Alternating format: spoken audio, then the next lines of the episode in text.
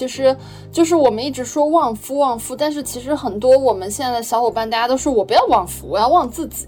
对，那这个 Pocky 老师怎么看呢？其实旺夫，你为什么能旺夫？不是因为你自己足够出色，然后你把应该属于自己的那一部分东西，像我刚才说的，你让给了老公吗？所以你如果旺夫的话，你一定是旺自己的呀。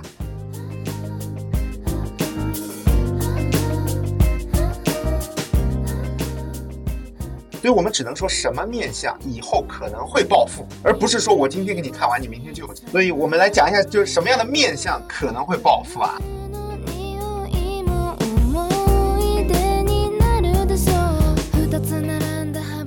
大家听到听到一句话，相由心生，对你多做好事，你自然而然就会就是往好的那个面相去啊。这个是一个非。非医美手段的一个改变自己面相的方法，而且你想，你做了好事，你心情愉悦，对吧？心情愉悦，你就会你就会笑，然后你心情开朗，你也会脸上就是洋溢着那种光彩的感觉嘛。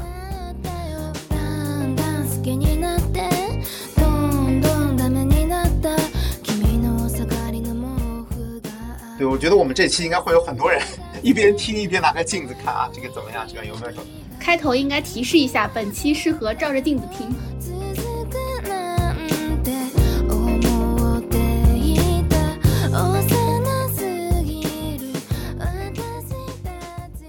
Hello，大家好，我是旺仔课堂，我是香香，我是现发，欢迎收听《末日狂花》。本期节目呢，我们请来了同为宇宙电波旗下的节目提前退休的乌素和 Pocky 来跟我们一起聊聊面相这个话题。先请乌素和 Pocky 给我们打个招呼吧。大家好，我是乌素。大家好，我是 Pocky。哇，大家真是元气满满的打招呼方式呢。那本期呢，我们会分成以下四个板块。第一个板块叫旺夫，不，我要旺自己。第二个板块叫面相可以改吗？怎么样可以变得更好？第三个板块叫简单的面相识人。第四个板块叫面相小知识的辟谣。这四个部分来跟大家展开聊聊。那我们就直接进入我们的第一部分好了。这第一部分我们叫旺夫。问好不，我要旺自己。那这里面呢，就我有一个问题要问一下我们 Pocky 老师啊，就是好的女生的面相是不是那种白白胖胖圆圆？就是她跟我们可能你提到网红脸的那个长相可能是不太一样的。然后是得什么宽额头啊，鼻头有肉这种，算是比较富贵的特征，是这样的吗？呃，这个我们聊一下“旺夫”这个词儿啊。那么“旺夫”这个是怎么来的呢？这个面相？就是我一直说相学、面相学，它其实就是古代的那个统计学，它可能就是去找了一些嫁到男方家里以后啊，这个男方不论是事业、家庭或者是做生意的都越来越好，就找了这样的一些人的妻子来看他们有没有什么共通的点，然后来统计出的这个所谓的旺夫面相嘛。你们想一下，这个一个一个人长期处于这。这种上升状态啊，他肯定不是像传统中所谓的好看的那种瘦瘦的脸，对吧？就很尖那种样子，他肯定是会呈现出一种比较我们所说的比较福相的状态。那么这里呢，古人就给我们做了一个比较简单的统计，它大概就分成三个点，叫三圆、三后、三玄机啊。这里展开给大家讲一讲，三圆是哪三圆呢？鼻头圆。因为鼻头啊，大家有些人可能听说过，鼻头代表财帛宫啊，然后鼻头呢也代表一个叫夫星，你老公的一个运势怎么样啊？那如果你鼻头圆呢，代表你有钱和你很能旺你的老公。然后要额头圆，额头就是那种大家知道韩国要去填充额头嘛，大家就那种感觉啊，就你不能瘪下去啊，你得稍微有一点点隆起啊。额头圆代表你什么？代表你进退得宜。你把好的、光彩的都给你老公，你懂得扮演好自己的角色啊！大家可能会问，大概多高多圆可以呢？大概就是三指多一点，四指左右。大家把手放在额头上可以量一下啊。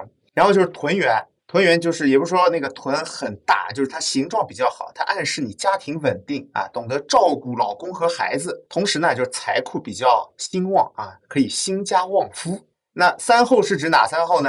首先就是下巴厚。当然，这个下巴厚肯定不是指我们年轻的小姑娘，年轻小姑娘下巴都啊，说没没有那个双下巴什么的。那下巴厚肯定是女性到了三十岁或者三十岁以后那个状态，要看她的下巴是不是比较厚、比较有肉。这样的人，他人际关系处理的比较好，比较和睦，让家庭对内对外都可以处理的很好。然后就是耳朵厚啊，耳朵也是财帛，耳朵可能是代表一些偏晚年的财帛，同时耳朵这个财帛啊，还可以和老公分享。然后就是。手掌厚，手相嘛，我们讲究手啊要柔中带刚，就是你手摸上去肉要厚，但是要能够摸到骨头，不是特别软的那种。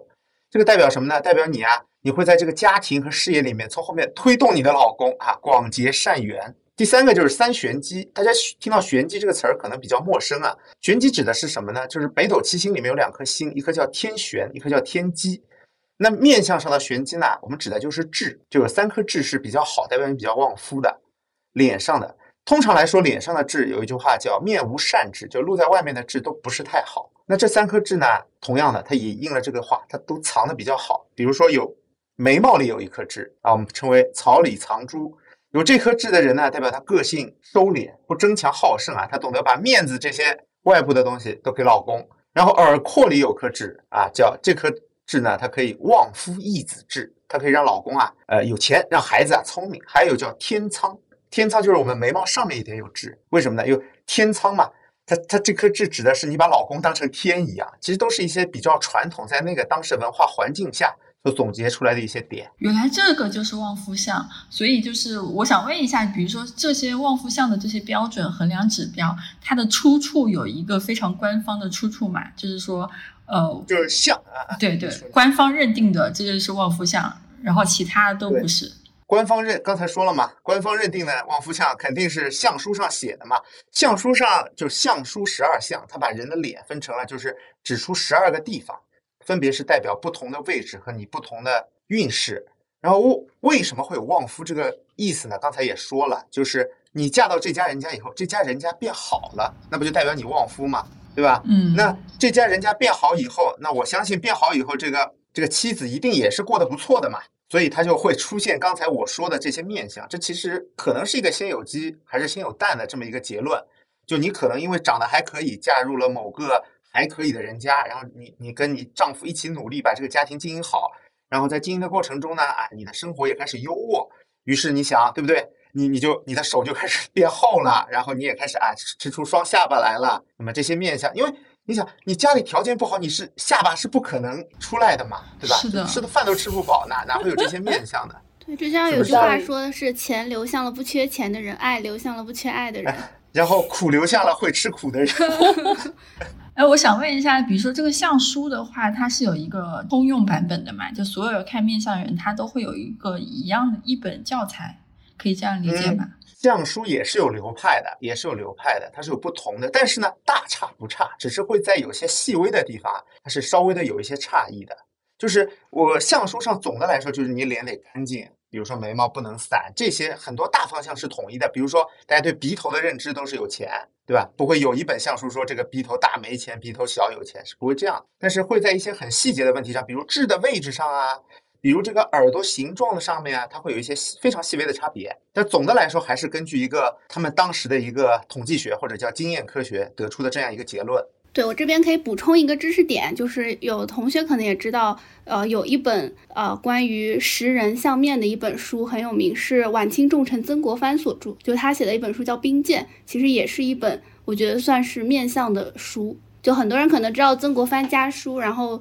对，知道曾国藩是重臣嘛？但是其实大家可能不知道，曾国藩也是一个相面高手。对对，这个后面会谈到这样东西。对，就是像这样的重臣，他怎么来看一个人能否重用，或者是这个人能不能用，这个人有没有危险之类的。对，其实大方向是一致的。哎，那我这里其实再补一个问题啊，就是其实就是我们一直说旺夫旺夫，但是其实很多我们现在的小伙伴，大家都说我不要旺夫，我要旺自己。对，那这个 Pocky 老师怎么看呢？其实旺夫，你为什么能旺夫？不是因为你自己足够出色，然后你把应该属于自己的那一部分东西，像我刚才说的，你让给了老公吗？所以你如果旺夫的话，你一定是旺自己的呀。那为什么要让给老公呢？古古人嘛，就古代不是就是男主外女主内，然后要旺夫的意思就是我把本来属于我的这一部分我给老公，让老公在外面的人更光鲜，对不对？刚才也说了嘛，对吧？要要要把机要要让要把机会要把崭露头角的机会让给老公，主要是那个年代女性就是以夫为纲，所以她们没有办法去亲自崭露自己的头角。但我们现在新时代女性不一样了。对，哎，那我想问一下，就是女生什么样的面相是旺自己招财的呀？旺自己招财。富婆的面相，富婆面相，首先面相，你听我说啊，这个里面有一个非常就是港台那个面相师特别喜欢用的一个脸型案例是谁呢？郭晶晶，他们特别喜欢用郭晶晶的脸来做一个标准化的东西，就她的脸就特别旺夫，特别容易嫁进豪门。然后你刚才说我怎么看我自己有钱嘛，对吧？我自己有钱其实就和看普通的面相一样，首先就是你的脸要干净一点，然后什么面相是自己招财的？首先就是我们看一个人的脸，对吧？是不是舒服？然后看他的五官，呃，山根呢，首先就比较理想是稍微高一点。山根啊，当然不要太高。然后肩门要宽，肩门就是夫妻宫，就是你的眼角到你的那个右上角那个头发那一块地方叫肩门，叫夫妻宫。然后还有一点就是，大家可能和大家就是是反意识的一个东西，就是女的背要厚。这个背指的是你哪一块呢？就是你脖子啊，就是就脖子到背的那一块地方，就是那个三角形的地方。就为什么呢？就是以前有一个比较不好的像叫背陷成坑。就你很瘦，你的背凹进去那个样子，这个这个东西就意味着背是你的什么？是你的福分。如果你的背太瘦呢，你要钱就没，你钱和幸福只能二选一，你要钱就没幸福，要幸福就没钱，就可能会是这样一个东西。要幸福就没钱，我刚刚我刚被绕进去了。哎，还有就是就是鼻子，大家刚才一直说的鼻子在脸上就叫财帛宫，就是很多人现在喜欢那个整一个啊。鼻综合去把鼻子弄得特别尖、特别小，然后鼻翼缩小术，让那个反正鼻屎都没有办法挖的那种状态，那种其实是呃不太好的，就会影响你的财运。因为好看和和有福分这两个点其实不是一样的，就并不是越美丽的一个面相，它就会代表越有福气嘛。而且还有一点就是面相要舒服，我一直强调舒服什么，就是你的脸和你的五官的比例要匀称。就比如说我，我脸挺大的，但是我如果去弄个特别小、特别窄、特别挺的鼻子，就就会很怪。就虽然这个鼻子单独拿出来看它很好看，但是放在我的脸上它就会不合适，这个就不是一个好的面相。所以就是像富姐她的面相，就是比如说鼻头要圆，要有肉。对对对，鼻头要有肉，鼻翼要有点肉。你们看一下富婆就最富的是谁啊？我们能举例吗？董明珠啊，董姐对吧？啊。就你看，富婆一般都不会去特别的没有肉，她脸会是有一点肉的，而且还有颧骨。等一下会讲到颧骨，其实也是有讲究的啊，叫五岳朝龙，颧骨要讲究。那刚刚讲到什么样的面相是比较招财的，可能大家也会很关心，就是啊，我希望招财，我甚至希望这个钱马上就来我家里。那什么面相是能暴富的？这个 Pocky 老师有研究吗？啊，暴富这个东西啊，其实。面相、手相，还有你的人一系列的这个运势的东西，它都没有办法只看一个地方。比如说，我我只看你的脸，我就告诉你什么时候能暴富。而且这个运势啊，和你的德行也是有关系的。所以我们只能说什么面相以后可能会暴富，而不是说我今天给你看完，你明天就有钱。所以我们来讲一下，就是什么样的面相可能会暴富啊？那那首先就是天库地库嘛。天库大家知道，就是我们说的那个天庭，就额头，就额头要饱满。额头饱满是什么呢？额头饱满就俗称就老天给不给你机会。你额头如果有三指到四指的话，就说明老天是给你机会的，而且你要比较宽广的样子啊。然后呢，刚才还说了，耳朵要稍微厚一点，耳朵代表了你下半生的钱。然后嘴呢要大，嘴大但是就是能够不突出，就做生意的人讲究嘴大吃四方嘛。还有法令纹，法令纹就是一个积德行善的表现啊，也叫阴德纹啊。有一句话叫“法令如钟”，就你的法令纹啊，就看上去像一个钟一样的在那儿。但虽然不是很好看，但是这样的人会给人一个一种很亲切和很慈祥的感觉。还有就是鱼尾纹啊，鱼尾纹和法令纹其实都是代表一个人啊行善的这么一个点。有这两条纹，有些人觉得，哎，对，鱼尾纹代表你经常笑，你做好事儿和你心情愉快都会在这些纹路上看出来啊。有些人觉得不好看，就是大家结合一下我刚才的话，就是一个人如果。他这个面相是暴富，那他就不是很好看，对吧？一个额头很宽广，鼻头大大的，然后嘴巴也大大的，笑起来非常慈祥的一个状态。这个面相其实很老板，你们想象一下，你们见到的老板其实非常老板，但他可能不帅，或者说不美，对吧？我脑海中浮现出了狂飙的强哥。啊，对呀，强哥这个脸不就是那个吗？对吧？很标准吗？哎，我还有个问题要补充，就比如说你刚刚说耳朵要有肉，那耳朵可以打耳洞吗？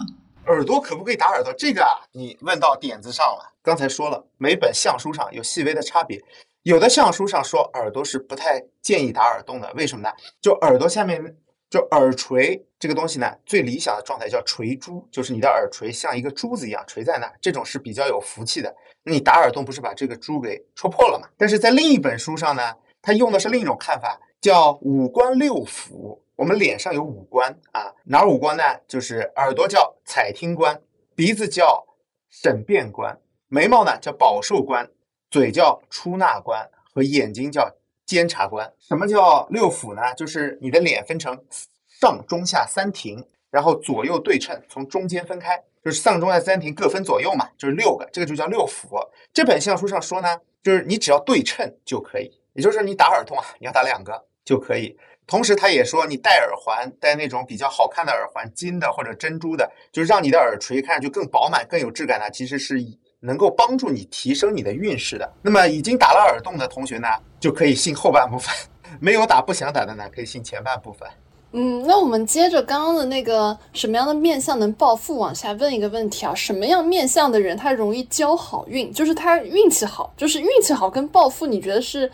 一个道理吗？还是说他们有两种不同的表现形式呢？我觉得运气好就是暴富。这个如果用风水的话来说，它都是气足够旺畅旺，就所谓的桃花。这个桃花呢，跟大家理解的可能不太一样。在风水和面相上，桃花指的是气，你的气旺了以后，会有很多的人来靠近你、接近你，人来人往呢，你就更容易抓住机会。那么在这个风水上，结婚其实指的是天喜和红鸾。我们稍微岔开一下，那么。你的桃花旺了以后，你接触了更多的人，那是不是运气就来了嘛？财也来了嘛？但是不是还有还有一种说法叫烂桃花嘛？就是你来的东西你不分辨，就就抓到身边来，这样的话就很可能是烂桃花。这个气带来的东西就不一定是好的。也就是说，好的面相、好的暴富的面相和好运的面相其实是接近的，更容易接近到呃，或者说是更容易接触到一些好的事物。如果你面相好的话，就你看就很友善，你看去也不尖酸刻薄。你很开心，你经常笑，你有鱼尾纹，那么大家都觉得你是一个啊很能聊得来的人，都愿意跟你接触。那样的话，你不是更容易接触到那些能够贵人嘛？俗称的贵人能够帮你成长嘛？对吧？认识贵人其实也是交好运的一种，然后贵人可能会带你发财，那你不就变成了一个暴富的面相了吗？嗯，所以无论怎么样都要多笑一笑。嗯，对，多笑是好的啊。哎，那我有一个问题，就是。到底什么样的面相是旺啊？因为我刚刚听了这么多，就是好的旺夫啊，或者旺自己的面相，但我不知道就是这个面相为旺有什么具体的特征？面相为就旺这个词儿其实就是好嘛，但是好和旺的区别在于，好可能是指你现在，就是我我这个人面相很好，我现在可能好；旺，我觉得这个词儿可能指的是以后会怎么样，对吧？我觉得旺是一个过程，而好是一个状态。如果辩证的来看的话，旺的话可能是，嗯，我举个例子吧，就是有的人他呃上庭不一般，就是额额头比较窄，呃眉毛这一块都一般，然后眉尾有点散，哎，但是呢他中庭可以，就是他眼睛。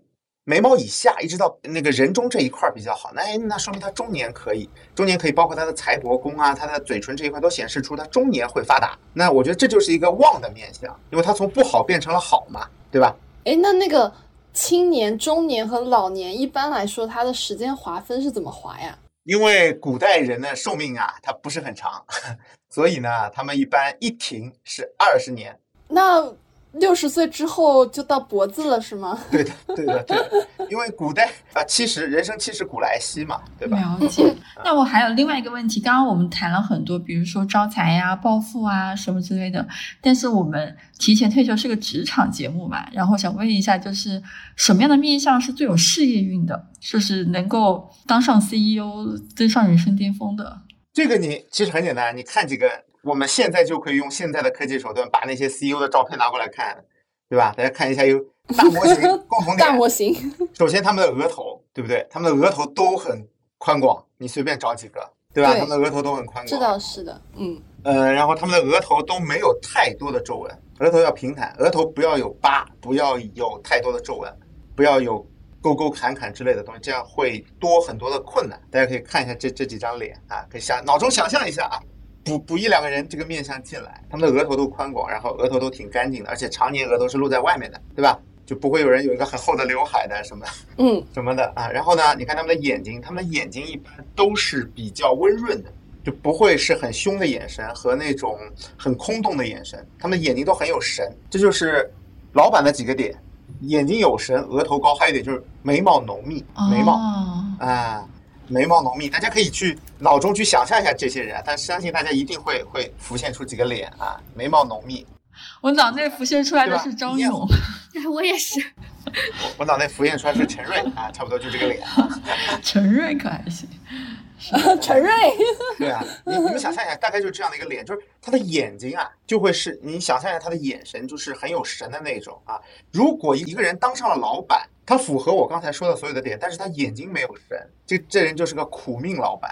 苦命老板就是他获得他现在拥有的一切都很辛苦，他就跟打工一样，他很辛苦，他不是这个财富很容易积累，或者是运气特别好这样，他就很苦。而且我觉得还有补充一点，就是我觉得这些老板他们的眼神都会很直接，就是他们不会有那种躲闪的感觉。像我之前就跟老板们开会的时候，我会觉得他们无论在看谁，我都觉得他好像在看我。诶，所以那种就是比如说眼神这个问哎题，我们再扯开来一点啊，就是有些人就你跟他说话的时候，他可能眼神他就不会注视着你的眼睛，那这种会代表什么呢？这种在相学里面眼睛来说的话，就是如果斜眼看，呃，相学里面心机重的形容一个人心机重，就是说这个人眼神恶，斜眼看，就他不会正视你，就这些人心机可能会比较重。那你看到一个跟你说话眼神不看你的人，你一定会就是对他有一个不是很舒服的感觉，可能会提防他，可能会怎么样？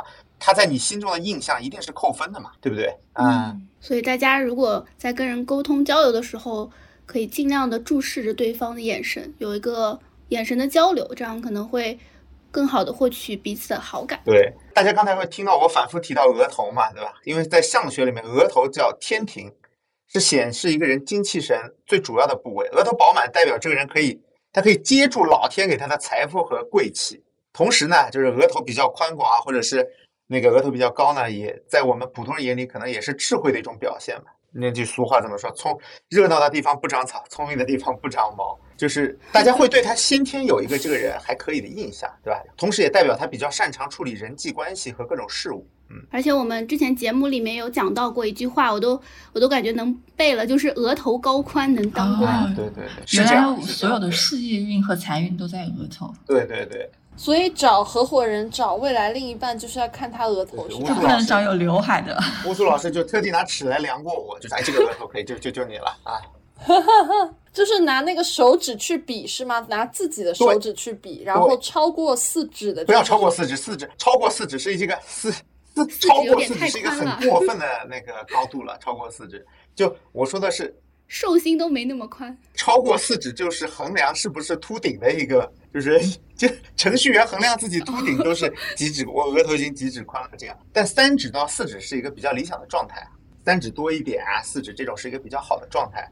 哦，那我我刚试了一下，我大概就是四指。对呀、就挺好的，对对，就这就是一个比较好的状态嘛。就太高的话，你的脸的比例也不太好嘛，因为面相不是刚才一直说舒服嘛。你如果太高，你的脸给人感觉哇，这人额头好宽，这样对吧？啊，嗯，懂了。那关于呃面相这块，可能大家还会有一个很关心的问题，就是面相能不能改？因为现在医美也很发达嘛，很多人可能也会想去做一些调整啊、所以啊面相这个是不是能改的，以及怎么去变得更好，呃有一系列的问题。啊，比如说我第一个比较关心的问题，就是因为我脸上有痣嘛，就是在眼角那个位置，人家说泪痣，我有两个泪痣，就很想问问脸上这种痣有没有什么说法，或者说不同的地方的痣有没有什么讲究啊？如果说不喜欢这个痣，想点掉，会不会有些影响？点痣啊，这个事情我觉得还是要问医生。但是在面相学上有一句话叫“面无善痣”，我刚才说了，就脸上的痣啊，它都不太好，除非是藏起来的痣，就是除非是眉毛里啊、鬓角里啊、耳垂上啊这种痣呢，面相讲究不好的东西，它就应该藏起来。如果它藏起来，它就代表它很识趣，那么这个东西就是好的。嗯，对吧？古人觉得 不好的东西，他要能够找到一个自己藏身的地方，那么它就是识趣的，那它就代表了好，对吧？然后，如果你你不想点呢，其实你化妆，你去那个用点什么东西涂掉它，其实也是可以，遮一遮也是可以的，遮也是可以的。也会有人问问我们，就是嗯，刚才你问了面相能不能改，比如说不同的痣的话，其实你挡一下就可以了。然后具体点的话，我建议还是问医生。如果不想点的话，就你出门的时候你稍微遮一下是可以的，没有问题的。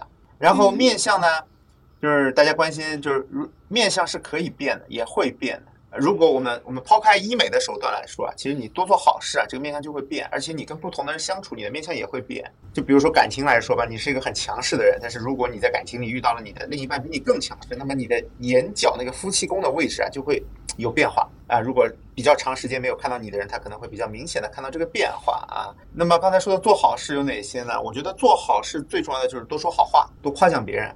我觉得这是一个比较方便的点啊，也也也方便大家去做。剩下的就是布施，布施大家听到过吗？布施，布施的话是一种最高级的一个积德的方法。慈善捐款，嗯，乌苏老师刚才说的慈善捐款，这是一种，这种叫财施，还有一种叫法施。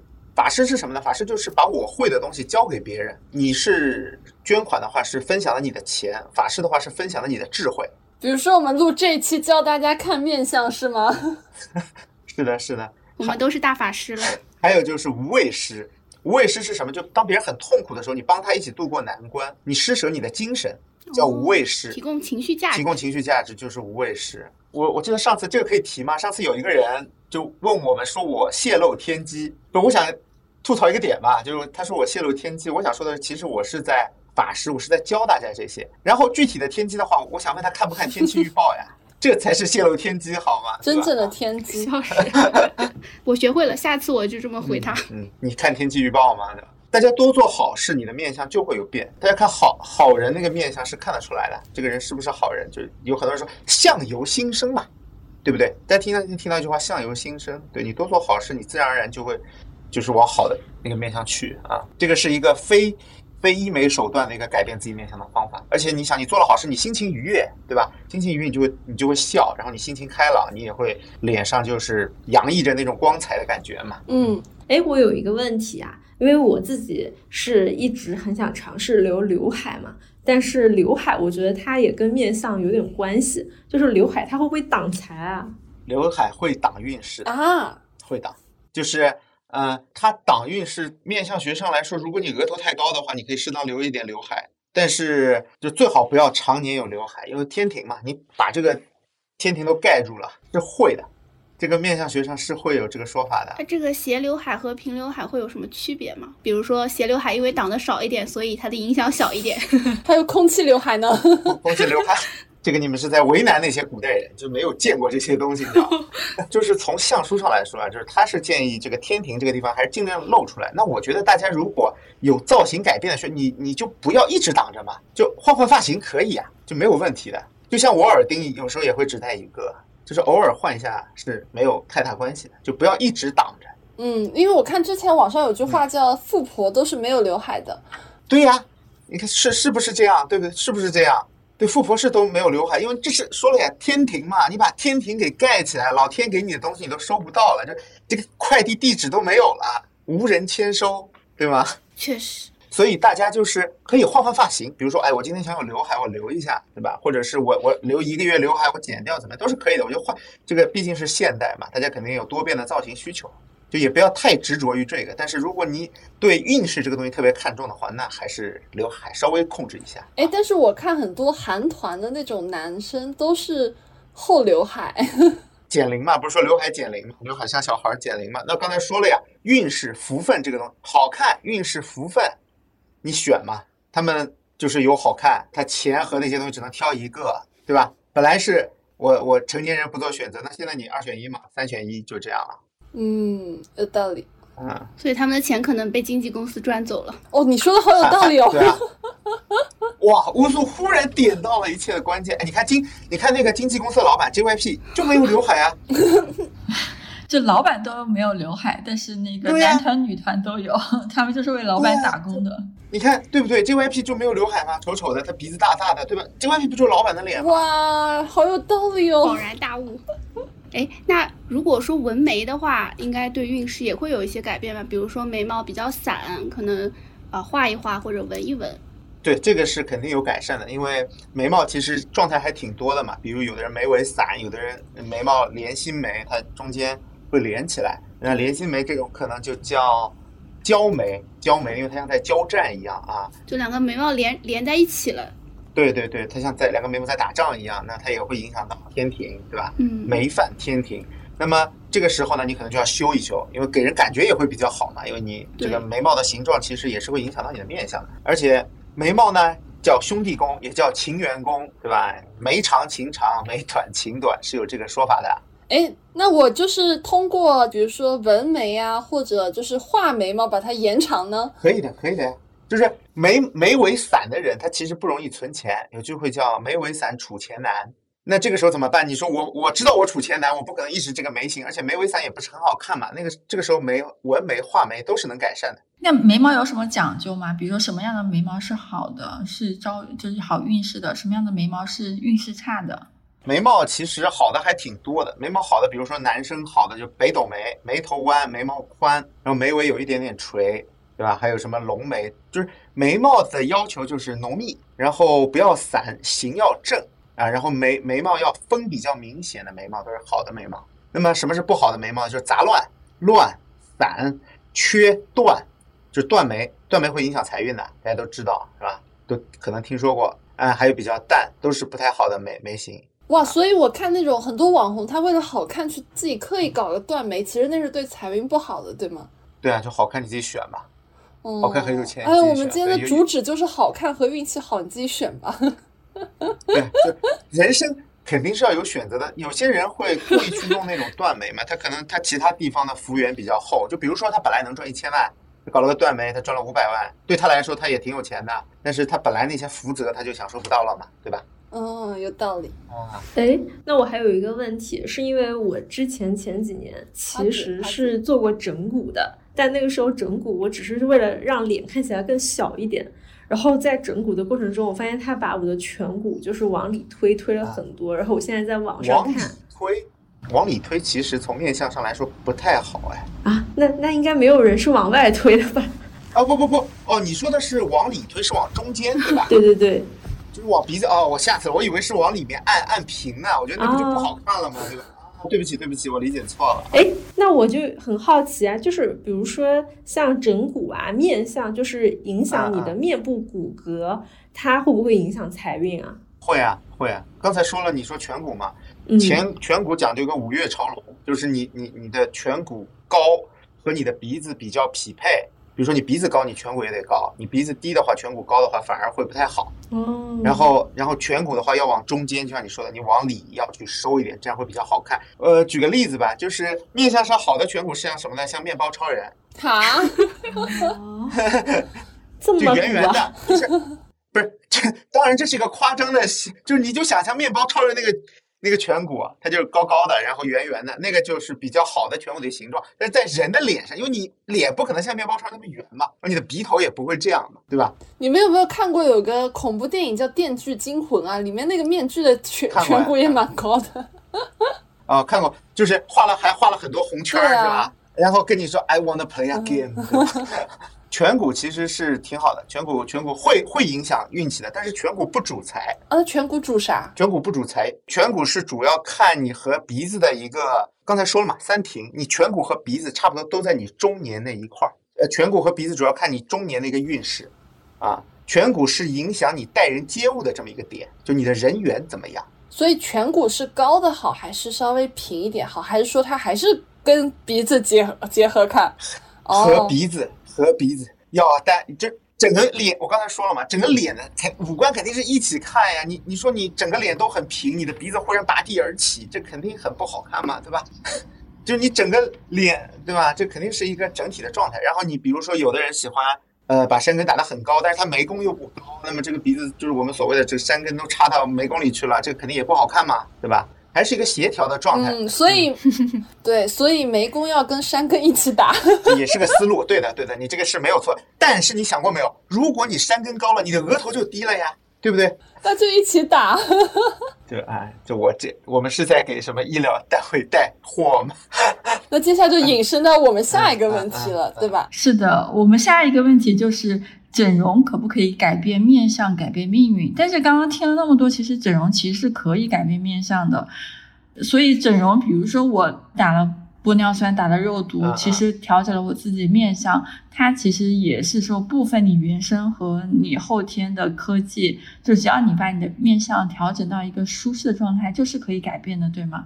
这个问题就很多人很关心，就是我嗯整容了，我的面相会不会变好，或者是我根据我的需求去改变面相？就呃，这个可能国内不太多，在港台那边，他们有的人就是为了运气去改一些面相，有的就把鼻子打的鼻头打的稍微大一点，把下巴打一下，他不是为了小，他是为了看上去大一点，有是有这样的。那么这个是有人关心能不能改变命运，能的。但是这里要分两个层面来说，一个是世俗层层面的，世俗层面就是你改变了你的缺陷，比如说女性啊，你改变了你一些缺陷，你变得更好看了，那你找到了一个就是看重外貌的配偶，然后他又很有钱，你等于是改变了命运嘛，对吧？其实是就改变了命运。但是我们从相术层面来说呢，相由心生。如果你只是单纯的改变你的外表，但是你的内心没有变化的话，你还是就是，比如说你这个人德行不太好，你还是在做这些德行不好的事。首先一点是你会慢慢的变回去，就你的眼眼角五官会开始变回去。第二就是你的你的另一半知道了这件事儿，他可能会跟你分开，你得到的东西还是会失去的。全都是泡沫。就是得到的东西，就是玻尿酸是会溶解掉的，会消失、吸收掉的。我觉得 Pocky 可以开一个整形医院了，就是人家都是面向美的整形，你是面向暴富和好运的整形。还是要用硅胶，还是要我之前还听说他们有人就是往那个耳垂打玻尿酸，为了让耳垂看起来更大。对，是更像垂珠嘛。就是耳垂有一个说法叫垂珠朝口，衣食无忧。垂珠朝口就是你的耳朵啊，简单说一下，就是你的耳朵那个垂珠，它那个倾斜的方向是朝向你的嘴的。这个人每个人不一样，大家可以拿镜子看一看。然后你的嘴，然后你的耳垂呢又像个珠子一样，这种人的面相从耳朵上来看是比较好的，但是还是要整体来看。然后刚才那个谁说了，就是有人去打那个耳垂，让耳垂大一点，还有打太阳穴的，让太太阳穴看上去高一点，因为那个地方离夫妻宫很近。太阳穴就是你夫妻宫的位置，就打太阳穴还是挺划算的，因为太阳穴凹陷也不好看。对对，不好看，因为太阳穴凹陷会影响你的夫妻宫，它离那个东西很近。我现在就是一边录制一边拿着个镜子在看自己的脸。对，我觉得我们这期应该会有很多人一边听一边拿个镜子看啊，这个怎么样？这个有没有什么？开头应该提示一下，本期适合照着镜子听。哎，那我有一个问题，就是刚刚说整容这些，其实我觉得都离普通人有点遥远啊。就是有没有普通的适用的，就自己可以做的，就是把自己的面相越改越好的方式啊？就开心一点嘛，就是心里不要压事儿啊。这个就是相由，刚才说了，相由心生，你的面相是由你的心理的一个状态决定的。接触好的人，去表达自己的善意，然后多做好事儿，你的面相会慢慢变好的。就大家职场那种可以看一下，其实是能看得出来的一个人。我觉得情绪、情绪和一个人的善意，其实是从文字也好，从他的说话也好，其实都是能够让别人感受到的。这倒是，哎，那我们接着那个问题再问一些比较我们实实实用性一点的啊，就比如说我想要提升财运，或者我想要提升桃花运，有没有一种比较简单的那种，比如说类似于化妆把那个痣遮掉呀，或者说我怎么样，就是让自己看起来就可能财运、桃花运会更好一点的小技巧呢？呃，就相信很多人关心桃花运这个事儿啊。那刚才也说了，桃花运不是认识男朋友和认识女朋友的，桃花运是让你周围的气旺起来，让你能够接触更多的东西。嗯，风水里有句话，眼睛水汪汪，桃花运畅旺啊。可以所以要吃叶黄素。对，可以吃叶黄素啊，这又是一期带货嘛。就是就是你可以通过美瞳啊，来让你的眼睛看上去水汪汪一点。然后还有就是双眼皮，双眼皮贴，双眼皮也是桃花运，桃花眼就是双眼皮的眼睛，丹凤眼是没有桃花的，或者桃花比较少啊。然后呢，还有尖下巴，下巴尖一点也是会带来桃花。还有一点什么呢？点痣，我不太建议点痣，因为痣这个东西啊就比较危险，就你不知道哪里，就因为它它有些宫离得很近。普通人我觉得根本找不准那个位置，点不好就不好了。还有什么呢？美人尖也是催桃花的，美人尖就葫芦娃那个，然后，对，美人尖但那个美人。尖也不是一个后天能搞的吧？应该都是天生的。补一补，你用眉笔画一下，可以画，不是有画的吗？对啊，哦，还能这还能这样？这这对，属属实是开眼了，就是用眉笔画一个美人尖。就就对啊，就不要怕掉嘛。然后还有一些催桃花的方法，可能就就更偏那个风水上的，比如说在家里的那个位置放一放放一个花瓶，放一束花之类的，那个也是比较有效。你的眼睛桃花眼嘛，大家知道为什么说哎这个人是桃花眼啊？桃花眼的话，其实就我个人感觉，桃花眼是让人比较有沟通的欲望。就他眼睛水汪汪的看着你，对你总想上去跟他说点什么，于是他就容易接触更多的人。但是大家还是要小心一点，烂桃花，烂桃花这个东西真的很危险好吧！那怎么样避免烂桃花呢？就我们分享一个加餐吗？烂桃花这个，我觉得还是要看个人吧，因为正缘，正缘就是相对于烂桃花来说的，就是你找到一个好的人，正确的，这个叫什么？这个叫正缘。正缘这个东西很奇妙，这个东东西我没有办法告诉你，你除非就是让我排一遍完整的八字，不然我很难告诉你大概什么时候会有。但是他如果来了，你一定是能够感觉到的正缘这个东西。嗯，有道理。就有些就是你可能看到那个人，嗯，你就觉得就是他就是他，就是还有烂桃花，就是你觉得这个人啊，我我最近没有对象，我凑合谈一下，不要有这个想法，这个就很有可能是烂桃花，好吗？或者说发小红书或者发豆瓣说，哎，最近家人家人们觉得这个有点怪怪的，这种肯定就是烂桃花了，你自己都感觉不对了。和人相处和找房子很像，你的感觉是非常非常准的。你觉得这个人有问题，或者这个人让你不舒服了，那就按你的想法、你的感觉去做，就非常非常准。就我之前碰到过一个人，我第一次跟他接触的时候，我觉得这个人很聒噪，但是大家都说这个人还可以，但事后发现就其实是有问题的。就真的很准，大家相信自己的感觉，我还是坚持这一点，相信你的感觉。你想拒绝的，那这个人一定不合适你，不要去迁就，不要去那个什么，你自己的感觉是最准的。哎，那我想问，除了自己的感觉之外，有没有什么小提示，是什么样明显特征的人，我们最好避开，不要一起玩呢？这个就像我刚才说的嘛，就是明显提示从面相上来看，因为面相只是一个初步的认识嘛，就而且刚才说那些比较容易有钱、比较容易当官的面相，我们一直不知道，就是他的统计学是因为这个人先当了官，然后你觉得他面相好呢，还是因为他面相好，所以在古代被选成一个官员，然后大家再反过来觉得这个面相的就该当官。就是如果你要从初步去判断一个人是否适合一起玩，其实还是挺难的，我觉得。但是会不会有一些，比如说嗯有些他就是长那种三下三白眼，然后或者说他就是那种什么三角眼这种，就是三白眼，刚才也说了嘛，就是眼睛三三角留白，大家说这样的人会比较小气一点嘛，对吧？小心眼多一点的那些人嘛。但是你反过来想，一个有三白眼的人，或者是一个三角眼的人，他们精于算计，他们很精明，他会不会在工作上是一个很很厉害、很干练的人呢？他只是三角眼和三白眼在相学上是他比较利己，他不太会照顾别人的感受。但是如果你把他换个位置放，你把他放在一个就是需要去去他去做这样事情的人，他会不会是一个很干练的人呢？陷入了沉思对吧，再想想自己有没有认识什么三角眼。对啊，对我其实有另外一个问题，就比如说刚刚是说，如果像三白眼，他也有可能在工作中是一个很厉害的一个人。那我们看面相的要点，就是主要是从神态分析，比如说眼神飘忽不定啊，对对对。然后斜眼啊什么之类的，还是更注重于从原生长相分析，什么耳垂这种就是五官，这像原生长相。这个东西就是也有先天后天嘛，刚才说了也是会嗯变的嘛，就是有些东西你先天老天爷给你的，但是你接不住，会有这样的问题。就比如说刚才说了，我们看一个人的相要整体的来看，比如说他耳垂很大，那这个面相上如果他耳垂很大，三角眼，你怎么判断他好还是不好呢？对不对？他耳垂是大的，但是他眼睛又没有浮，所以这个东西是要整体的，就是我们通过一个面相初步的能够看这个人他在哪个阶段运气好不好。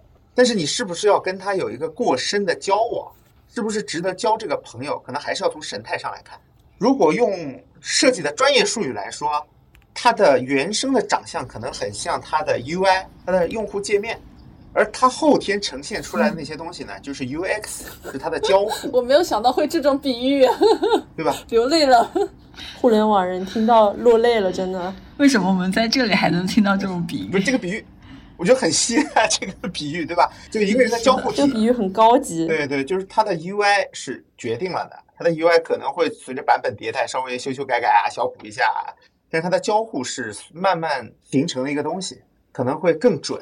就是他的神态，他看人，他看人如果飘忽的话，起码代表这个人不不够自信嘛，他是没有一个没有信心的人，没有信心的人做事情的话，可能会比较胆小，可能会更容易犯错。但是如果他愿意看着你，他说话的时候很稳重，他的谈吐能够给你一个很好的表达。如果他话说说得清楚，他的思维是正常的，他的条理很清晰，他能够表达清楚他的意思，并且保证你听懂了，那说明他是个很有礼貌的人，对不对哦，原来对如对此，就懂了。？UI 决定了你愿不愿意去使用它嘛。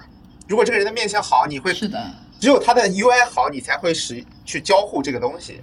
如果他的 UI 都不行，可能会让你不愿意去用它。它交互再好也没有用，是不是这个感觉呢？UI 好是有有好处的，所以说面相好是有好处的，真的啊。然后比如说我们呃，比如说刚才说的额头高，额头高可能在 UI 上就是这个 banner 做的特别大，点的人多，那公司 banner。做的特别大，我真的是醉了。依然是个很奇怪的设计师比喻，这但是你们可以 get 到，对不对？嗯你们可以 get 到。嗯，对，这边补充一下，因为 Pocky 还在上班的时候是个设计师。乌苏老师又要说我是烂梗了，又要说我是烂梗了。没有啊，没有啊，挺好的。嗯，对对，大概就是这个感觉嘛，对吧？就是经验之谈，就是那些 UI 总结出来的经验，那面向上总总结出来的经验，都是一些好用的 App 反馈到剩下的那些 App 上面的，大家都跟着抄嘛。嗯，哎，那我想问一下，就是比如说，因为你刚才提到了工作嘛，就是我想问一问，就是工作中遇到的小人，他有没有 什么面相特征啊？小人刚才也说了嘛，就有些人他在工作中可能你觉得他是一个小人，但是他可能你的老板会很喜欢他，因为他办事能力很强。就刚才说的一些，包括三白眼，他可能是平时因为比较那个冷酷啊，所以他有些事情上他也不考虑别人的感受。就有些面相他是比较自我的，比如说山根高的人，鼻子高的人。呃，鼻子鼻子的话，其实在面相上有的把它比作一座山，那你鼻子越高，其实就是越让人难以接近的一个感觉，而且鼻子高会有一种距离感。那么距离感的人，他可能更自我，他只考虑自己。他只考虑自己的话，那么有些事情他就很果断，但同样的，他也不考虑你嘛。那么在工作中，大家就是我，我现在如果说几个面相，说这几个人不好，大家如果去对号入座，或者去寻找这样的周围的这样的人的话，但那个同事其实还可以，我觉得是有些偏颇的，所以可能更可能误伤对，可能会误伤，所以这边大家还是以接触为准。那我可以说一些好的，比如说眼睛啊，眼睛，比如说古代就刚才说了嘛，老板呢有眼，就是眼睛要有神。古古人看眼睛基本上有七种，他们把好的眼睛写成七种，比如定而出，就这个眼睛有定，就是眼睛非常聚焦，眼睛像一个箭一样的看人，就是乌苏老师刚才说的非常有神，就盯着你看的那种。然后接下来就是入而出啊，就入而出呢，就是他眼睛虽然盯着你看，但是不让你有那种很凶的感觉，是一种很温暖的盯着你看的感觉。上下不白，就是刚才说的三白眼嘛。眼白如果太多的话呢，就会人感会让人感觉很凶，而且从古代相学来说，这种眼睛容易犯官非啊，而且不够仁慈，就这种眼睛看着很凶，会不太好啊。而且一般这种眼睛的人会比较凶，他他指的犯官非呢，可能是这个人因为太凶啊，所以容易犯官非，它结合起来。然后还有一个叫嗜酒不脱，嗜酒不脱就是他非常有恒心，他可以一直就看着一个地方啊，他不会眼睛很飘忽很散。然后还有就是欲辨不好，就是他不会呃被突然东西吓到这个眼睛。然后秀而正，秀而正就这个眼睛要很清秀，它不是长得那个不好看的一个眼睛，它是很漂亮的一个眼睛。那最后一点呢，就是古人觉得一个好眼睛要什么？要细而长，就你把这七点结合起来就是丹凤眼。可是我们不是说丹凤眼没有桃花吗？桃花不就是人气吗？这七点肯定是不能都占的，都占就是关羽了。哦，这七点有你占一两点就可以了，好吧？七点都占，就一个眼睛都占，那就是关羽了呀，对吧？细而长，秀尔镇，对吧？九世不多啊。刚包括我刚才说的那个旺夫的那个呃三元、三后、三玄机，就是你只要占几样就可以了，你肯定不能都占的。嗯，但是我我这里就是有一个点，就是我觉得就是，比如说，如果有个人他跟你接触下来，你会觉得他有点，他都不能正视你，对吧？他看你眼神飘忽不定的，啊啊啊啊我觉得这种大概率对跟你合不来。对呀、对呀、是是是会这样。刚才说了嘛，他他那个呃怎么说呢？他比较闪躲，他性格或者是呃某些方面，他他不敢看你，这个可能和他之前的经历有关。因为面相其实也会影响经历的。就这里我要提一个点啊，就是面相是会影响一个人整体成长的。我一直觉得好看的人，他的世界和不好看的人是完全不一样的。好扎心，但是好像是这样子的。就是就是你如果好看，你从小会面临全世界的善意，你会得到特别多的帮助，所以你你长大以后，可能你也会用这样的善意去回报这个世界。你你这个人会就会有爱嘛，你这个爱就可能会去分享给别人。但是不好看的人，他可能从小就会面临一个更困难的环境，他可能会更现实。怎么说呢？他可能会更用更现实的方法去面对这个世界吧。他可能有些东西就会，呃，没有那么大爱吧。这个让我想起来，就是呃我前两天跟一个朋友聊天，然后他就跟我讲，他说他瘦了五十斤前后的世界是完全两个世界。对，是这样的，真的是。不是不是，发姐还有个朋友，对，也是瘦了五十斤。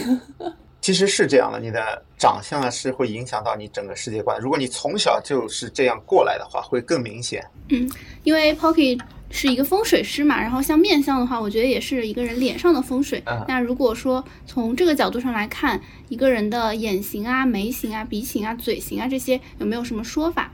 啊，那眼型我刚才说了嘛，就古人觉得是比较好的一些眼睛。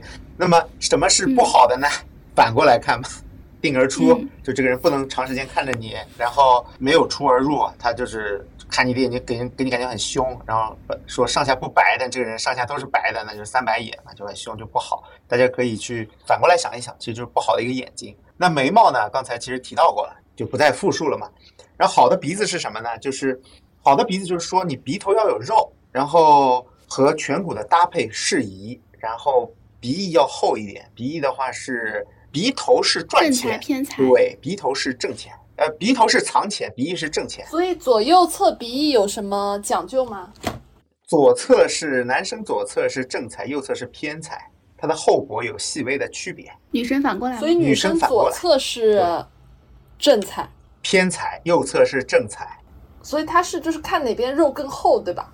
对对，刚才聊了一下正财和偏财，有有很多人对这个东西比较感兴趣呢，就展开稍微聊一下。就正财这个东西呢，就是代表你通过努力得来的钱都叫正财。比如说，就是你上班八小时，你赚的那个工资，那就叫正财。那有人说我我不上班了，我全职炒股。那全职炒股，你其实你听上去它像偏财，但其实你付出努力了，你天天都坐在那个屏幕前面，那个也算正财。偏财指的是那些意外之喜。那脸上哪个除了鼻子以外，还有哪个地方看正财和偏财呢？首先额头，额头就是看正财的一个地方。你额头高，就是当官的人，你要当官肯定是在机关单位或者是公司里面嘛。你是一个领导，你那肯定是正财了，对吧？你领导拿的钱就是正财。那么偏财呢是看下巴，就古人讲究这个下巴要长一点、厚一点，然后稍微宽一点，就是那种大大的下巴。那种下巴呢，代表这个人就古人就可能看那个有大下巴的人都比较有地位。那有地位呢，你的钱是别人给你的，所以打下巴是有偏财吗？就是打下巴是有偏财有偏财的。懂了，懂了，我 get 到精髓了。大家可以打打下巴啊！笑死我了！肖姐真的是哪里想望一下打哪里。遇事不决玻尿酸是吧？对，哪里想望打哪里。遇事不决敲牙那灯。么这这是刚才大概讲解一下，然后眼睛也说了，鼻子也说了，嘴嘴的话是讲上嘴唇是比较重感情，下嘴唇好像是说比较重肉欲、肉欲、情欲这一块儿。对情欲，一个精神，一个身体。对，一个是精神，一个是身体，然后嘴唇大概就是这样，嘴唇就讲不要太薄，嘴唇薄的人比较薄情嘛。哎，那嘴唇里面就有些人他会有那个唇珠嘛，然后有些人没有。这个唇珠是什么讲法？唇珠是好的呀，唇珠是好，但也也没有特别好吧。就是唇珠，因为大部分人都没有，所以唇珠是个比较少见的现象。一般来说，有唇珠的人，就是你刚才说了三庭嘛，对吧？三庭你等等等下来，唇珠这个地方已经到你晚年了。唇珠指的是你晚年会有福，就可能是你刚才说了三庭到鼻子到那个呃那一块儿，大概是四十岁，那唇珠开始大概是五十五十岁往上的那个年龄，四五十岁的样子的一个地方。就代表你在这个阶段可能会有会会比较好、比较幸福那一块儿。它和这个钱之类的呢，就不是太过相关。耳耳垂是和晚年的钱相关，耳垂也是分三块的，底下那个垂的地方是接近晚年的地方。呃，上面是要有轮廓，耳朵讲究的是上面要轮廓，轮廓清晰，然后不能贴耳朵啊。那那种招风耳是好的吗？招风耳是不好的，要哦，古代讲究什么啊？两耳贴肉，福寿自足；耳尖如木，到老不枯。就你耳朵不能软，耳朵要硬一点，就耳根子不能软。对，两耳贴肉，福寿自足。它耳朵是要贴着那个后面的肉的。那你招风耳不就完全相反吗？嗯然后就耳有刀环，官位显，就你那个轮廓像一个刀的那个九环大刀上那个环一样，就很清晰的有一条耳廓，就比较好。还有就是耳轮后后足，福禄匹年，就是你耳朵底下稍微厚一点，那就也会到晚年比较好啊。哎，那我有个问题啊，就是耳朵特别贴脸，就是正面拍照拍不出来，甚至需要 P 图才能 P 出耳朵的那种，是好的是吗？我妈妈就是这样的。好的呀，好的哦，这个是好的，这个是好的，这个是好的。嗯，那我补充一个问题，就是不是前一段时间很多人想要精灵耳嘛？就是那种特别招风的耳朵，它是有什么样的这个不好的不好的。不好的？原来这 原来精灵耳是不好的。你想贴肉是好的，那反过来怎么也会是好的呢？就刚才说了嘛，你们想什么是不好的，你这好的反过来想就可以了嘛，对不对？然后耳朵不好的是哪种哪几种形象？就是耳孔特别小，白里透红，然后耳朵的颜色也有讲究，耳朵要呃润泽一点，就耳朵呃白里透红那种感觉，耳朵会比较好。就面相啊，跟那个肤色啊这些东西都是相关的。那我看有一种说法，他们说耳朵里面不是有个骨头，很多人说是耳有反骨嘛，就是说那个反骨不好，是有这个讲究吗？耳朵里有什么反骨？耳朵里没有反骨啊，就是耳朵里有毛是好的，耳朵里有痣也是好的。啊，这咋看到的？你看不到，说明你耳朵贴肉，说明是好的，就是 就耳朵里有有毛是叫平内生毫，寿命肩膀，就是你耳朵里有毛，你寿命会长。就是我刚才说了嘛，就这些在你脸上不好的东西，如果它能够找到一个别人看不见的地方生长，那说明它很识相，识相的就是好的。哦，痣长在脸上不好，长在耳朵里就好。就耳朵你平时别人看不见嘛，哦就比比如说你脸上有颗痣，痣上有根毛，那肯定是不好看的嘛。但是你在耳朵里就不影响啊。好的，哎，其实我们讲了这么多，嗯就是面向的，但是我其实对声音也很有兴趣，就是我们有关于声音的一些解读嘛，什么样的声音是好运的？声音有的，嗯，有一本书叫《神像全篇》，里面讲过声音，但是声音一般就是和大家理解的其实差不多，就是你我说话你能很清晰的听见，声小量高，贤贵之极。声小量高就是我很轻的说话，但这个话可以传到你的耳朵里，你听上去很清晰。就是我说话不含糊，然后语声细嫩，必主贫困。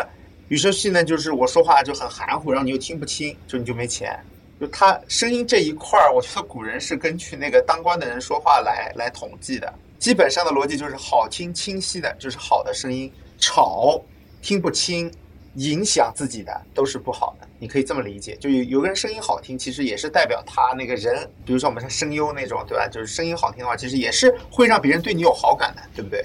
他声音基本上也是以这个逻辑延续的，但是他没有太过清晰，因为声音比面相更难衡量，声音是一个非常主观的东西。嗯，在座各位都是好声音。对，就事实要夹子一下，夹一下。夹夹子音对吧？钳需要钳一下啊，小风车。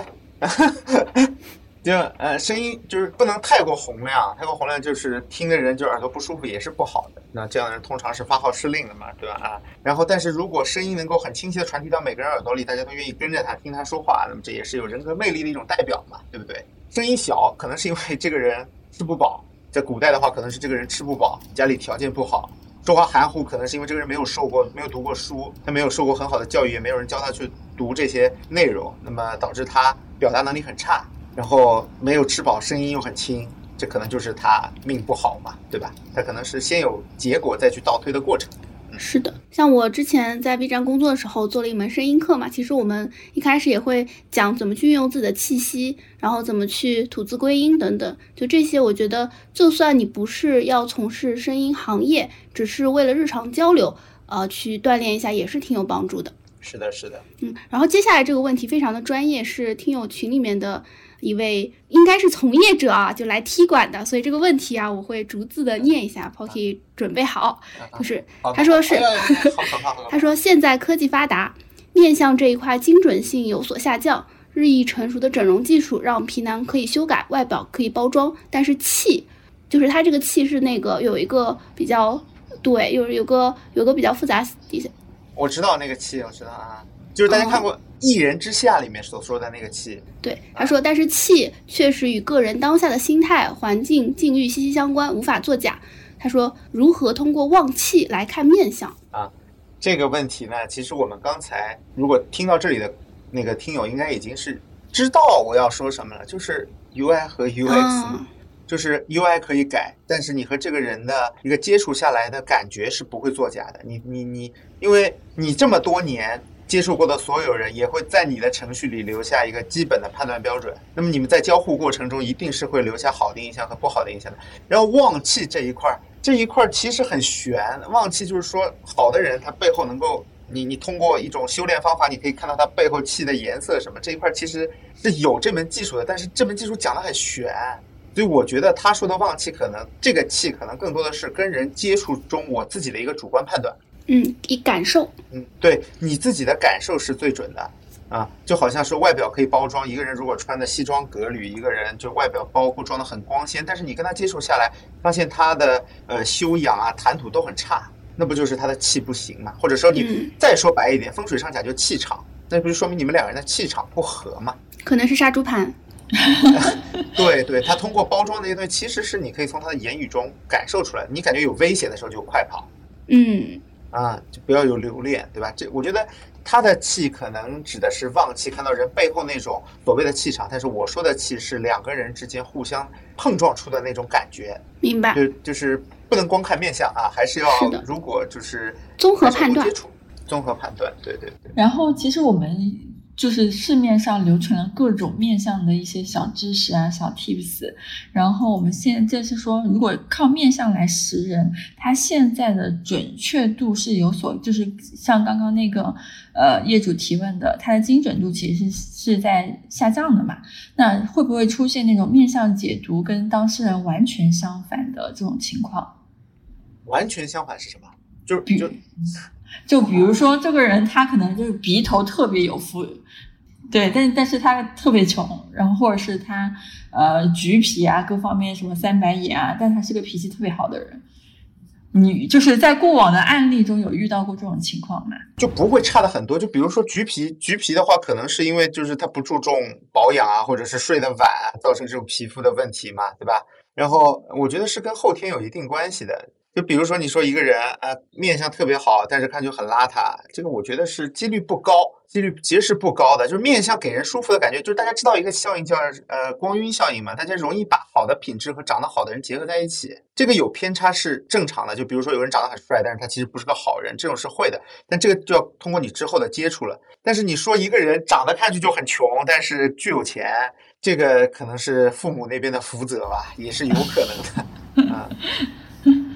就是还是要一个综合的判断，咱不能说只看了一个人耳朵，哇，这个人我什么都没看到，就看了就看了一个耳朵，我觉得他巨有钱，对吧？肯是需要一个综合判断的，就好像看手相也是要两只手都看。哎，我还想问一下，因为我每天都会化妆嘛，然后我想知道化妆会不会影响面相，然后卸妆以后这个面相会不会又回来？面相这个东西，其实很多的就是你跟别人交互过程中，别人对你产生的印象。所以你回来化妆，如果只有你一个人的话，我觉得影响不是很大。但是你出去化妆的话，是一定会有影响的。就你说面相好，面相好，其实很多你面相好，是因为你在社会关系中，是因为你面相所导致了这个好。就是有好有不好，那大家肯定更愿意跟好的人往来，对吧？但你回家一个人，我觉得你你卸了妆舒服一点也没什么，是完全 OK 的。但出去的时候化妆是一定会有影响的。是好的影响还是坏的影响呀？就是你化了妆出去，你进入了这个社会的空间，就是你你化了那些刚才我说那些好的，让你产生好的变化的影响，那么这个好的影响是会实际出现的。但是你回到家里以后，你进入了一个私人的空间，这个空间是不和外界发生接触的，那这个时候你卸了妆，其实不会影响的，就你就变回来了嘛。但是你出去有加成有 buff，回来不会有 debuff。我这边又想加一个问题啊，因为我是个宅女，就我不怎么出门，可能也很少有人能见到我。但是因为我会换头像嘛，就很多女生可能也会喜欢换一些漂亮妹妹的头像。就是换头像是不是也会影响其他人跟你相处的感觉？如果说就比较，就是换一个比较面相比较好的头像，是不是也能增加我们的运势？头像风水学开始了。整个玄学世界里，最最最底端的就是头像这个东西，最底端的最底端就是头像风水。但是我不是要说头像风水不好，嗯这说明它真的是个玄学的一部分。嗯就你换一换头像，是真的可以影响别人对你的看法。一个头像真的，因为大家现在，呃，像之前我们聊过赛博八字，就是你的手机号，因为这些东西现在是呃会影响你的社交生活会很多，对吧？包括手机号啊，包括微信号啊，包括微信头像，其实也会有影响的。所以换一个好的头像是真的有用的，朋友们，不不要去用那些很吓人的东西啊，其实是有用的。可以可以，那我还有个问题啊，就是很多人他说我看这个人面相都觉得他会发财，就比如说啊，他鼻子长得很大，耳朵耳垂特别厚，但他还没有发财，这是为什么？那么就是周围接触的人嘛，那不是就周就刚才说了是一个整体的状态嘛？他可能鼻子大，但是可能其他地方差一点呢。然后如果他的整个面相很好的话，他周围的人对他还可以的话，你觉得他会发财？那个发财的度是什么？就他鼻子，就比如说一个每个人都有命，你知道每人都有命，那你鼻子好，比如说你本来有五十，你的鼻子让你到一百，但有的人本来是就有一千，有的人生下来就有一千，就他现在那个状态可能已经是他好的状态了。懂了，懂了，就是他就有点像，就是在同年同月同日生出生的对人，他其实命运也不一定会一样，对因为他们起始的那个坐标点是不一样的。起始的坐标点是不一样，就是你生在一个很穷的家庭，但是你面相还可以，那么不错就是到小康嘛，就是你的面相让你到小康，但是你出生在小康之家，你的这些东西的加持，这个 buff 让你可以到可能是嗯更有钱的一个状态，变成个老板，这样你们的起点是不一样的，就没有一概而论的，就双胞胎。我们知道那个双胞胎如果被不同的家庭收养，他的结局也是不一样。照理说，它面相几乎一模一样，但他们起点是不一样的。对，是那天我看到评论区有一个听友说，他说觉得说的这些好的面相他全占了，但是他还没有发财，兜里不超过五百块。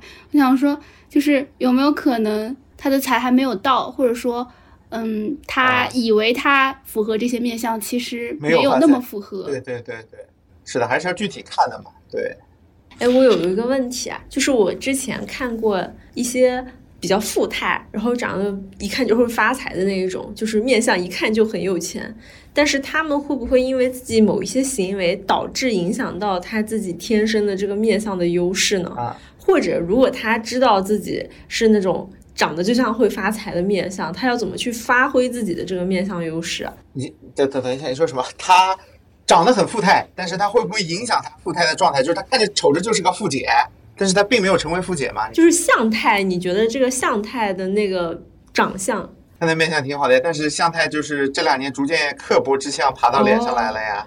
对这个是不是算是他的眼神看起来就越来越凌厉了。对对对对对对，你会明显感觉。哎，那我想问，这个是因为他自己的一些行为导致影响到了自己的面相吗？还是说，你们想呀，向太很用力的在做一些事情，但是网络上给他的评价并没有那么好。那么你看到了这些评论，你肯定会不开心。你不开心会影响你的心情，会影响你的睡眠，会影响你很多东西。那你慢慢的你的面相就会发生变化，对吧？嗯向太带货呀，现在给他儿子拍电影，这些东西大家都是有评论的嘛。嗯，都没有给向太一个很正面的反馈，都在攻击他，那么就就很伤人嘛。这些东西其实还很伤人。那么向太就要么去更用力的去对抗网络上这些东西，要么就是自己吃下这个苦果。那么他肯定会受影响，受影响他面相就会发生细微的变化，然后久而久之就你会能够看出来的。哦，哎，那比如说他自己，因为因为我作为一个旁观者，虽然我不是很懂面相，但是我觉得他长得也是那种会发财、很有钱的那一种。对对对对像他的脸是有福气的。你看他的下巴，看他的额头，像他什么时候留过刘海，对吧？像他永远都是扎着头发的，对吧？对，下巴也是看上去很饱满的状态，对吧？哎，那比如说他如果要发挥他自己这个外貌的优势，他自己还能做什么呢？除了你之前说那个，比如说行善之类的。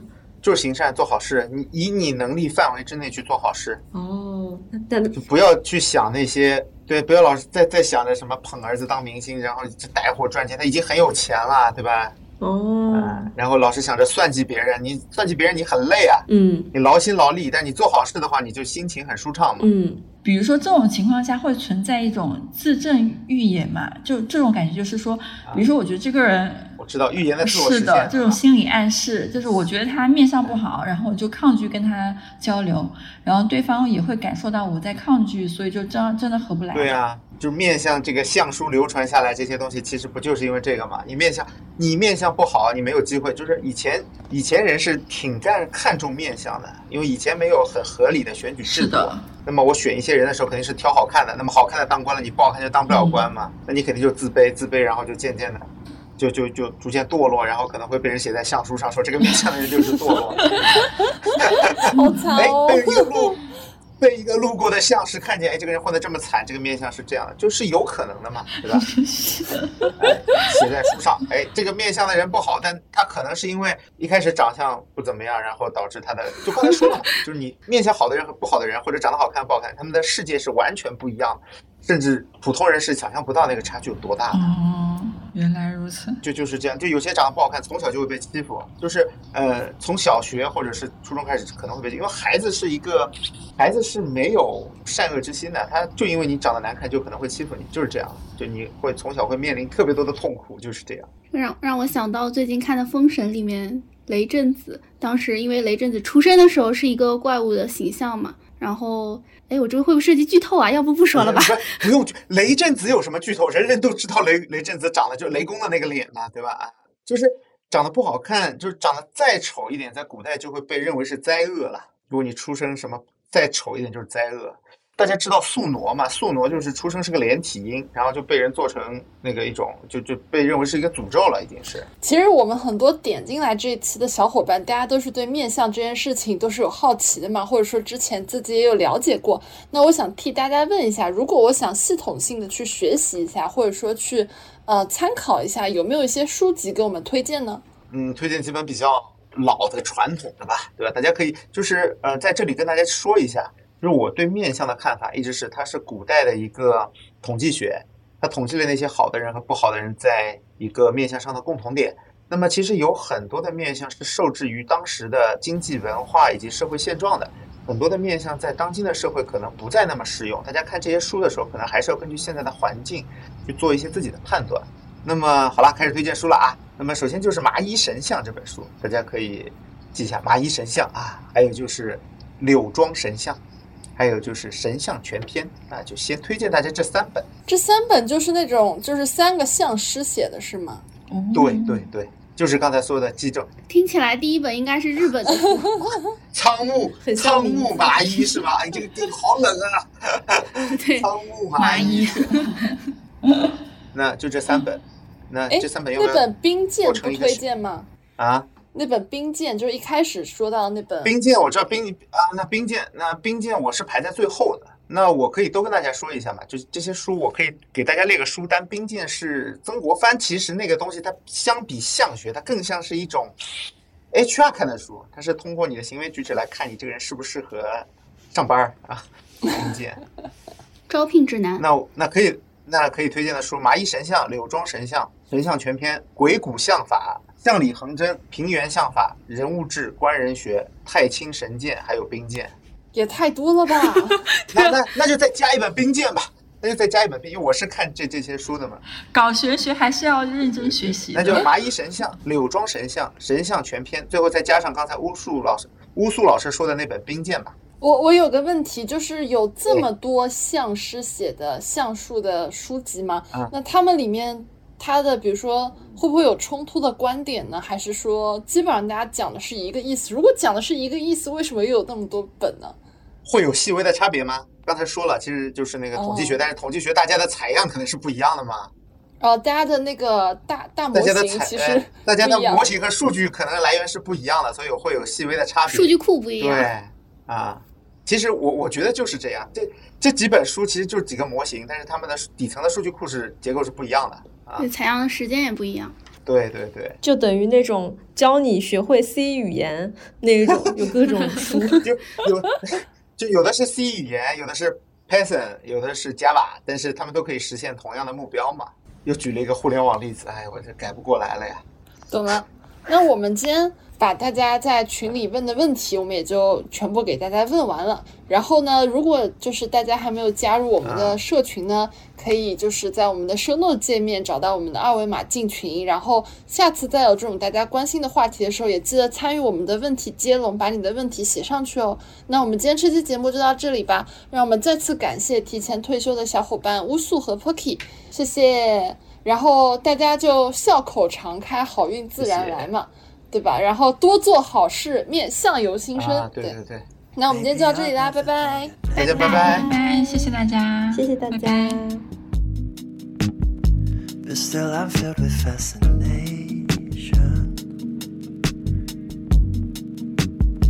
And as the platform falls away. 感谢收听到这里，本节目由内容最好玩的播客厂牌宇宙电波出品，希望成为您居家、旅行、通勤、睡觉时的好心情、好伴侣。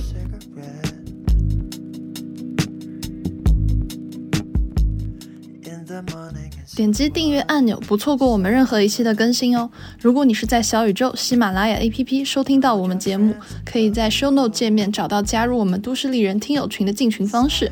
如果你是通过苹果播客或其他平台，可以添加微信号“旺仔可可糖”即可加入群聊。我们在群里等你，一起快乐吐槽，一起买买买哦。